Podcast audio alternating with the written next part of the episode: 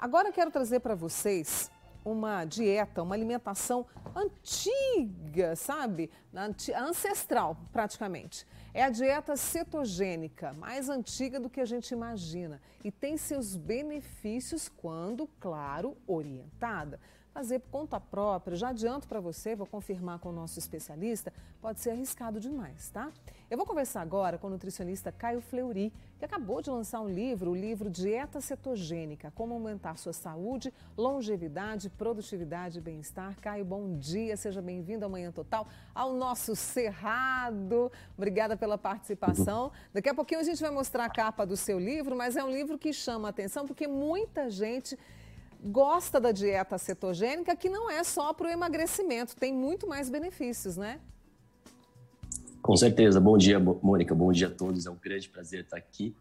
Obrigado pelo convite e pelo trabalho de vocês. É sempre bom promover o trabalho uh, sobre alimentação saudável e saúde, ajudando as pessoas a emagrecer sempre. É. Então, muito obrigado pelo convite. Já quer começar a falar sobre a dieta cetogênica? Eu quero, porque eu particularmente gosto muito dessa alimentação e que é muito a base de proteína e gordura boa, né? Por que, que ela pode fazer tão bem para gente e é para todo mundo ou não, Caio? Exato. Então, vou começar falando sobre a dieta ancestral, que é o tema do meu primeiro livro, mas tem tudo a ver com a dieta cetogênica. Então, eu escrevi esse livro em 2012, né? Foi o primeiro livro sobre dieta paleo ancestral escrito por um autor brasileiro. E eu escrevi justamente porque não tinha muita informação no país sobre o tema, né? Pois tudo que se falava aqui era mais ou menos a mesma coisa. Então, faltava, assim, muitas peças do quebra-cabeça da nutrição, uh, de modo que muita gente ficava confusa sobre o que comer, o que, o que não comer, o que, que emagrece, né? Qual a dieta melhor para emagrecer e tudo mais. Então, a dieta rica em proteína é muito bom nesse sentido, mas eu acho que foi muito necessário trazer, esse, trazer a dieta para cá, e felizmente pelo meu trabalho e trabalho de outras pessoas seguidas ao, ao, meu próprio, as informações estão bem difundidas aqui no Brasil agora. É claro que a dieta rica em proteína já é muito famosa há muito tempo, uhum. mas a cetogênica não existia aqui no Brasil. Então ela veio para ficar de vez e é uma dieta é ancestral, né, como você falou, e é uma dieta rica em proteínas, mas vai muito além disso. Então tem várias especificações aí que a gente pode estar entrando se você quiser. Eu quero, quero muito entrar nesse, nesse minucioso caminho né, da alimentação cetogênica. E quando a gente fala de proteína, a gente sempre pensa em carne, ovo, algumas leguminosas. Essa é a base. E por que, que favorece o emagrecimento, Caio? Legal. Então, uh, o que acontece é que a gente entra num estado de cetose, que é um estado de queima de gordura acelerado. Então, é um estado no qual o corpo suprime o principal hormônio que acumula, faz o corpo acumular gordura, a insulina, de modo que a, que a queima de gordura acelerada se instale, né? Chamada lipólise. Então, a gente vai diminuir o carboidrato, diminuindo o carboidrato, a insulina vai baixar. A insulina baixando, a gordura começa a ser queimada. Então, a gordura corporal, né? Tanto a gordura corporal quanto a gordura sendo consumida no, nos alimentos vai ser queimada nessa dieta. Então é diferente de qualquer outra no qual você está queimando o alimento que você está ingerindo ao invés de queimar a gordura corporal. Então, uma dieta rica em proteínas de alta qualidade, gorduras de alta qualidade, então inclui ovos, uhum. inclui proteínas diversas como peixe, frango, carne. Né? Os nossos ancestrais comiam aí muita carne de caça. Se analisar eh, o, o padrão de consumo dessas populações tradicionais, é um padrão de consumo bem rico em proteínas e em gorduras. Né? Temos aí uma alimentação que é, possui mais de 20% das calorias na forma de proteína e mais de 40% das calorias na forma de gordura de alta qualidade. Então, esse mais ou menos é o padrão ancestral. Daí, para o público tirar lições práticas, temos alimentos como castanhas, as amêndoas, macadâmia, castanha do Pará, castanha do caju. Né? Esses têm um, possuem um aporte calórico um tanto alto, então está liberado na dieta, contanto que seja em, em baixas quantidades, aí, em torno de um punhado por dia, umas 30 gramas, uma colher de sopa, mais ou menos isso. Mas tem muito, muita dieta, né? O que chama a atenção das pessoas nessa dieta é a quantidade de alimentos é, disponíveis para consumir. Então não é uma dieta restrita como muitas outras, né? Para quem não sabe, eu passei por eu me formei na Austrália, né? Estudei uhum. administração e em seguida fui estudar nutrição. isso me treinou para fazer pesquisas acadêmicas, né? Me possibilitou investigar mais a fundo a ciência da nutrição, para escrever meus bios e blog e tal.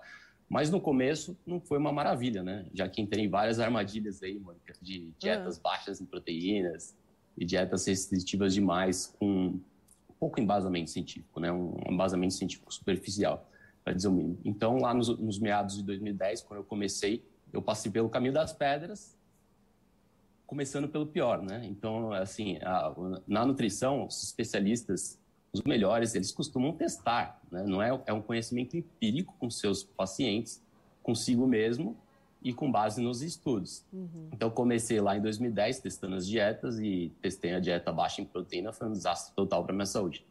Né? Houve perda de massa muscular, perda de força, cansaço, uh, estresse, então tudo piorou, né? Desde sono aos níveis de energia, estava exausto o dia inteiro, inclusive uh, os hormônios baixaram, né? Eu medi a testosterona, ela caiu muito, algo que geralmente acontece mais na terceira idade, ou pelo menos após os 40, mas não com os 22, na época que eu comecei. Então, foi, foi isso que me levou à dieta ancestral, a pesquisar mais, porque afinal eu pensei, caramba, como é que eu posso estar assim nessa dieta que todo mundo fala que é boa, dieta baixa em proteína, e ter baixo libido, ficar irritado o dia inteiro, beirando anorexia, estava emagrecendo tanto, só que eu estava perdendo músculo, né? Eu estava perdendo uhum. a massa muscular boa. Então isso que era muito ruim para mim. Então eu já eu tive que dar um basta, né? Eu percebi que não estava aguentando mais, estava aparecendo uma doença, estava aparecendo um pós-Covid, né? Quem passou pelo Covid e a sua recuperação Sim. sabe que eu estou falando. Então, é. então isso já estava me levando no caminho bom. Né? Dei a volta por cima, voltei a consumir proteínas de alta qualidade, minha energia voltou em questão de dias. E, e também, a partir daí, eu fui investigando mais a fundo a dieta dos nossos ancestrais, porque eu pensei, a, a dieta dos ancestrais deve ser rica em proteína, já que o ser humano não consegue ficar sem proteína por muito tempo, sem sofrer sequelas. Uhum. Né? Então, isso aí que me levou a, ao estudo do, dos, dos ancestrais. E a dieta cetogênica é uma dieta ancestral, porque os nossos uhum. ancestrais não consumiam carboidrato o tempo todo. Exato. Né? Daí você pode analisar né? por. É, dieta ancestral é algo muito conjectural, né? subjetivo, porque afinal, que ancestrais estão falando? Estamos falando dos nossos ancestrais da África, da Europa, em que parte do mundo? Né? O ser humano supostamente se originou como espécie lá na África. Não. Mas, uh, com base em estudos de populações primitivas ao redor do globo, é possível estabelecer uma, uma base de comportamento deles, né? Porque as populações primitivas, eu estou falando dos, dos as populações indígenas, os índios brasileiros, os índios paraguaios, os aborígenes, os esquimós, né? É possível é, inferir o que os nossos ancestrais comiam com base na, na, na alimentação dessa, dessas populações, porque é uma, uma alimentação primitiva, né? Não é uma alimentação baseada na agricultura, porque o que diferenciou o homem moderno do, do, homem. do homem. antigo foi a agricultura, uhum. a partir do período neolítico, né, mais ou menos 10 mil anos atrás. E mais para frente, em seguida, a revolução industrial que levou aos, a, a produção dos alimentos ultraprocessados, que, que, que já é outra história. É. Mas só essa diferença é muito importante, né, de dessas populações primitivas não consumirem uh, produtos agrícolas. Uhum. Então, é possível inferir o que, eles, o que os ancestrais consumiam com base nessas populações. A gente pode entrar em detalhes, uh, mais detalhes ainda do que eles consumiam. Vamos fazer o seguinte, vou fazer uma pausa com o Caio Fleury, que é nutricionista, e trazendo para a gente o que é a dieta ancestral, essa alimentação cetogênica. A gente vive hoje uma epidemia de obesidade no mundo, né? E eu vou até perguntar para ele daqui a pouquinho se essa dieta cetogênica, né, pode ser uma solução para que a gente possa emagrecer, né? E claro, trazer mais saúde.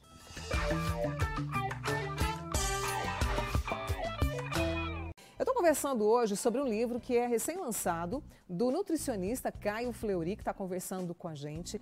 E ele traz os benefícios da dieta cetogênica que é recente aqui no Brasil, como ele mesmo disse, e que eu gostaria até de trazer agora também, Caio, porque muita gente, quando pensa na cetogênica, fala, nah, beleza, vou emagrecer. Mas essa alimentação, ela pode ajudar até em algumas doenças, na prevenção e até mesmo no controle, eu posso dizer assim? Não, com certeza. Hoje em dia a gente vive em momentos sem precedentes históricos, porque a população está ficando cada vez mais obesa. Exatamente. Temos aí um terço da população acima do peso, um terço da população obesa, e por conta aí do, do coronavírus, da pandemia, no ano passado retrasado, muita gente ficou confinada em casa. Isso levou, gerou aumento de peso, né? Temos estudos aí nos Estados Unidos mostrando que a obesidade bateu 40% pela primeira vez na história. Nossa. Então, realmente incrível. Uh, foi um grande desastre né, em vários sentidos, tanto na questão da pandemia quanto na questão de outras doenças que podem ser acarretadas pela obesidade. Né? Então, uhum. a gente uhum. sabe que todas essas doenças que você uh, que a gente tenta prevenir com a dieta são causadas pela obesidade na maior parte. Né? Muitas vezes uh, acontece sem a obesidade, mas com alguns problemas metabólicos aí. Uhum. Então, por exemplo, temos aí a estatose hepática, a gordura, gordura a gordura fígado, visceral, né? a gordura do fígado que aumentou muito é? na pandemia, aumentou aí para 15 mil óbitos em 2000, 2020. Então, temos também as principais uh, mortes atuais, que são um terço de câncer, um terço doença cardíaca, em torno de 7% Alzheimer. Uhum. Mas nem sempre foi assim. Né? Voltando à conversa dos nossos ancestrais, muitos pesquisadores uh, estudaram essas populações indígenas ao redor do globo e constataram uma taxa de doença degenerativa como essas ridiculamente baixa. Né? Então, temos estudos com populações da Polinésia Francesa, lá perto da Austrália, na Oceania, uh, populações como os Kitava, por exemplo, um médico sueco passou cinco anos estudando eh, todos esses membros da população, em torno de 5 mil pessoas, e ele constatou que a saúde arterial deles era muito, muito boa, a saúde metabólica excepcional, o índice de câncer, ele não constatou nenhum câncer, por incrível que pareça. Eu fiquei perplexo, fiquei chocado quando eu li pela primeira vez nenhum caso de câncer, nenhum caso de doença cardíaca, nenhum caso de diabetes em mais de 5 mil habitantes. Uhum. Daí, em seguida, estudei várias outras populações, população uh, Cuna do Panamá, por exemplo, uma ilha localizada lá no Caribe, e essa população, embora já tenha se misturado um pouco com a população branca, né, com a população moderna, ainda mantinha uh, uma taxa de doenças muito baixa mesmo. Então, uhum. assim, era algo como 5% do nível de diabetes da, da população já modernizada. Uhum. Algo em torno de 15 a, a 20 vezes menos câncer e doenças cardíacas é, é, é algo parecido. Caio, então, realmente, a, uhum. a, as coisas estão piorando e não precisa olhar para essas populações primitivas. A gente pode olhar para a nossa população brasileira ou americana de 50 anos atrás ou mesmo 100 anos atrás. É.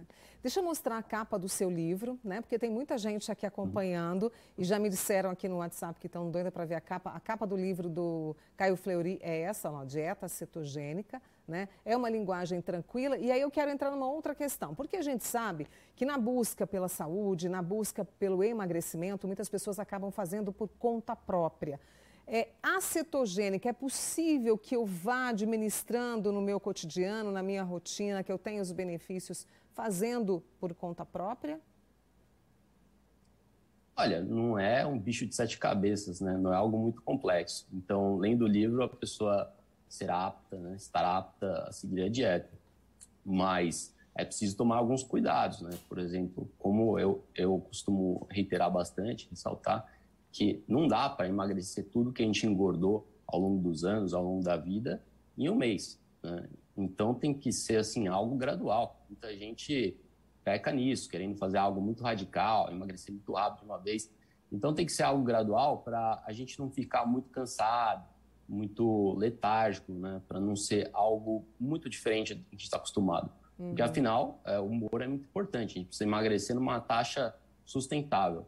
Né? E essa taxa aí, eu diria que é mais ou menos um quilo e meio a dois quilos e meio por semana, uhum. o que é substancial. Oh, é muito, é, é muito. muito. E essa é a vantagem da cetogênica. Ela vai fazer você queimar gordura como nenhuma outra dieta. Uhum. Né? Principalmente na primeira semana. Né? Na primeira semana, os pacientes queimam água, né? porque tem muita água estocada no músculo.